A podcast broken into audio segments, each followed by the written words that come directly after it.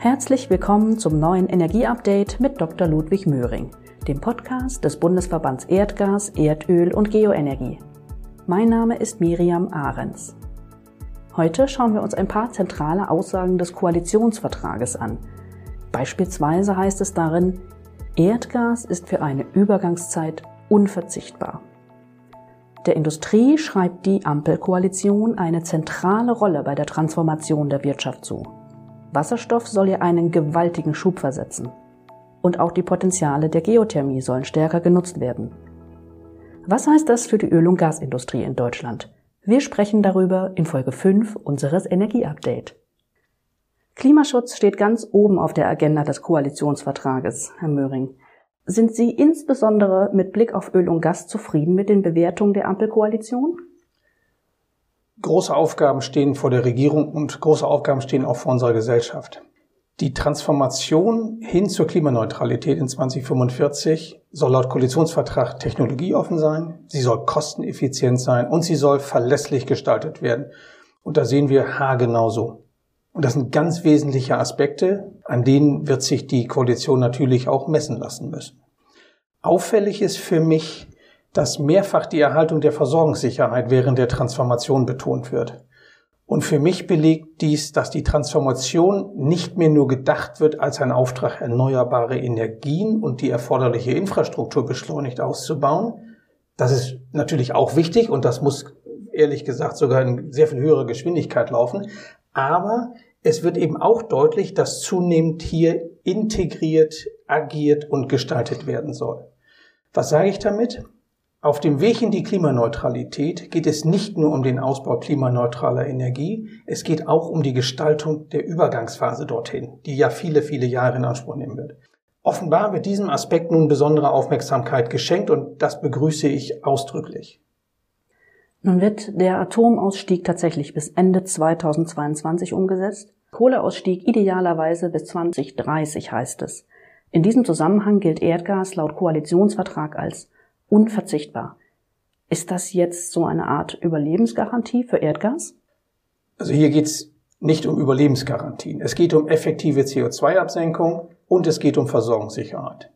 Ich gebe Ihnen mal ein Beispiel hier, die Stromversorgung. Wir brauchen in Deutschland zurzeit eine Spitzenlastkapazität, die also jederzeit verfügbar ist, in Höhe von 80 Gigawatt. Ehrlich gesagt mit Tendenz steigend, denn wir wollen ja unsere Volkswirtschaft zunehmend verstromen.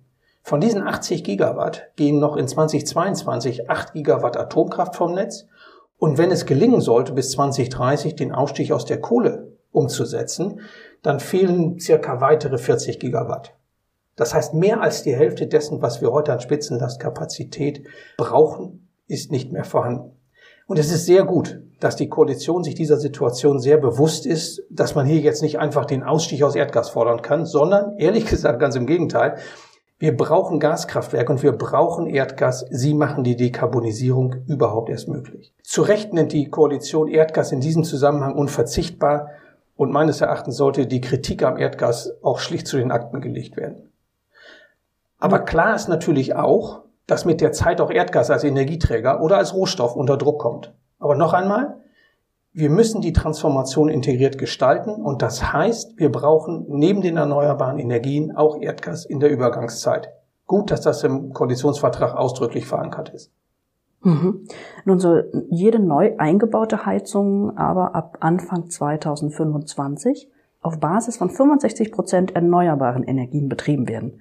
Das hört sich schon etwas anders an, und zwar eher in Richtung Aus für Erdgas. Für neue Heizungsanlagen zumindest. Oder übersehe ich was? Ja, ganz ehrlich, diese Aussage im Koalitionsvertrag hat mich etwas gewundert. Wenn sie sich alleine auf Neubauten bezieht, kann ich sie ehrlich gesagt sogar durchaus nachvollziehen. Diese Formulierung im Koalitionsvertrag mag auch so interpretiert werden, dass jede neu eingebaute Heizung, also auch bei den vielen, vielen Bestandsbauten in Deutschland, auf der Basis von 65 Prozent erneuerbaren Energien ab 2025 betrieben werden muss. Und gerade im Bestandsbau wird das nicht nur sehr schwierig, ich halte es insgesamt für unmöglich. Warum denn? Ich mache mal ein paar Zahlen fest. In 2020 wurden in Deutschland insgesamt, also Neubauten und Bestandsbauten, rund 800.000 neue Heizungen eingebaut. Und ehrlich gesagt, vor allem im Bestand. So viel Neubauten in Deutschland gibt's ja gar nicht. Mehr als 600.000 von diesen 800.000 Heizungen, davon waren erdgasbetriebene Heizungen. Und davon ganz, ganz viele, bei denen auch von Heizöl auf Erdgas umgestellt wurde. Das ist übrigens auch gar nicht überraschend. Denn in nur teilweise gedämmten Häusern sind Wärmepumpen noch keine ernsthafte Alternative. Daher kommt in allererster Linie Gas in Betracht. Und es ist auch nicht davon auszugehen, in meinen Augen, dass sich daran fundamental in den nächsten drei, vier Jahren ganz viel ändern wird. 65 Prozent erneuerbarer Betrieb hieße für Erdgasheizungen, dass man bei Neuanlagen einen hohen Anteil an Bioerdgas beimischen muss oder ganz stark auf Solarthermie auf dem Dach zu setzen hat. Das wird meines Erachtens in ganz, ganz vielen Fällen auch gelingen, aber keinesfalls für die breite Masse. Ich bin also sehr gespannt, wie die Regierung sich das vorstellt. Ähm, ich glaube, hier ist schlichter Klärungsbedarf und dann wird die Diskussion in dem Zusammenhang erfolgreich geführt werden können. Kommen wir zur Versorgung mit Erdgas und Erdöl. Was nehmen Sie mit aus dem Koalitionsvertrag für die heimische Förderung? Ganz wesentlich für mich ist die politische Erkenntnis, dass Erdgas auf absehbare Zeit benötigt wird. Am Beispiel von der Stromerzeugung und vom Heizungssektor hatte ich es ja gerade beschrieben, aber es ist eben auch wichtig, dass es politisch anerkannt wird. Erdgas ist ein ganz zentrales Transition Fuel für die Transformation in die klimaneutrale Welt. Das ist übrigens international komplett unbestritten. Wir haben uns hier nur in Deutschland über viele Jahre sehr, sehr schwer damit getan. Dass diese Erkenntnis jetzt da ist, bringt uns endlich in die richtigen Diskussionen.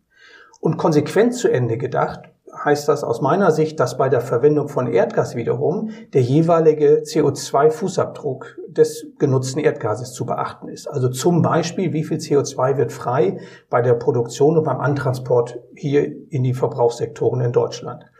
Heimisches Erdgas ist da schon wegen des geringen Antransports überlegen, ganz abgesehen davon, dass wir hier in Deutschland unter höchsten Umweltstandards fördern. Ganz generell, erlauben Sie mir noch die Anmerkung, kommen wir jetzt in eine Phase, in der heimische Rohstoffe wieder verstärkt Beachtung finden. Das hat nicht nur etwas mit Erdgas und Erdöl zu tun, sondern geht weit darüber hinaus. Viele andere Rohstoffe, die hier in Deutschland gefördert werden können, verdienen hier auch sehr viel stärkere Beachtung. Ja. Dann ist auch ausdrücklich die Rede von der Modernisierung des Bergrechtes im Koalitionsvertrag. Was können wir denn davon erwarten? Ja, dieser Aspekt ist im Koalitionsvertrag über diesen Hinweis, den Sie jetzt hier genannt haben, hinaus äh, nicht weiter beschrieben. Interessant ist für mich dabei der Kontext, in dem er genannt ist. Dort heißt es, dass die Regierung, die ich zitiere das jetzt mal, die Wirtschaft bei der Sicherung einer nachhaltigen Rohstoffversorgung unterstützen, den heimischen Rohstoffabbau erleichtern und ökologisch ausrichten will. Für mich ist das ehrlich gesagt erstmal ein ganz plausibler und sehr gut nachvollziehbarer Ansatz. Mhm. Wenn es dann um die Modernisierung des Bergrechts geht, wird immer gerne, insbesondere in der Politik, allein auf das Bundesberggesetz abgestellt. Und dabei ist das Bergrecht selbst weit mehr als allein das Bundesberggesetz. Was meine ich damit? Das Bergrecht in Deutschland hat in den vergangenen Jahren gerade mit Blick auf die Umweltgesetzgebung eine erhebliche Neuausrichtung erfahren. Es gibt eine Vielzahl von Umwelt, insbesondere von wasserschützenden Regelungen oder denken Sie ans Emissionsschutzrecht. All diese Regelungen sind Teil des Bergrechts. Oder was die Teilhabe angeht der Bevölkerung, die Einführung von Umweltverträglichkeitsprüfungen hat hier auch zu erheblichen Verbesserungen der Teilhabe geführt. All diese elementaren Bestandteile der Rohstoffaufsuchung und der Rohstoffförderung liegen also gemeinsam auf dem Tisch, wenn man sich um eine Modernisierung des Bergrechts kümmert. Also schauen wir mal, welche konkreten Überlegungen die Koalition sich in diesem Zusammenhang machen will. Ja. Wasserstoff ist ein gutes Stichwort und spielt auch im Koalitionsvertrag eine ganz wesentliche große Rolle. Sehen Sie das auch für den sogenannten blauen oder türkisen Wasserstoff, der ja klimaneutral aus Erdgas hergestellt wird? Wie zu erwarten war, fokussiert der Koalitionsvertrag sehr stark auf grünen Wasserstoff, der ja bekanntlich aus erneuerbaren Energien hergestellt wird. Es war auch deshalb zu erwarten, weil Deutschland hier ganz stark eine Vorreiterrolle für sich in der Welt sucht, sowohl was den Ausbau angeht, als auch was die Technologie selbst angeht. Und ich halte das erstmal auch für politisch gut nachvollziehbar, diese Betonung voranzustellen. Aber gleichzeitig bleibt natürlich die Gesamtstrategie wichtig. Und da hatte ich den Eindruck, muss man sich auch mal die Zwischentöne im Koalitionsvertrag anschauen. Ja, es wird also auch davon gesprochen, dass ein, ein schneller Markthochlauf sichergestellt werden soll. Und auf dem Weg in die günstige Versorgung mit grünem Wasserstoff, so wird es ausdrücklich genannt, setzt die Koalition auf eine technologieoffene Ausgestaltung der Wasserstoffregulatorik. Für mich kann das also letztlich nur heißen, dass klimaneutraler Wasserstoff aus Erdgas, also ob nun blau oder türkis, ebenfalls eine gewichtige Rolle spielen wird. Und ganz ehrlich, nur so kann der Hochlauf auch klappen. Und diese Anpassung der Wasserstoffstrategie sollte sich daher jenseits der nun angekündigten Verdoppelung der Ausbauziele für grünen Wasserstoff sehr ernsthaft mit blauem und grünem Wasserstoff auseinandersetzen. Auch Geothermie hat ja ihren Weg nun in den Koalitionsvertrag gefunden. Wie interpretieren Sie das aus Sicht des BVIG, der sich ja auch der Geoenergie verschrieben hat? Ja, die Betonung der Geothermie hat mich sehr gefreut, sage ich Ihnen ganz offen. Und für mich bedeutet es letztlich den, den politischen Ritterschlag für diese erneuerbare Energie. Und, und natürlich geht es jetzt um die konkrete Umsetzung. Wir als BVEG stehen ja bekanntlich nicht nur für Öl und Gas, wir stehen auch für die Geothermie. Und dabei geht es zum einen um unsere Tiefbauunternehmen, die über die notwendige Erfahrung für die erforderlichen Geothermiebohrungen verfügen. Es geht aber auch um die vielen Erdgas- und Erdölbohrungen, von denen sich viele im Wege einer Nachnutzung für Geothermie hervorragend eignen.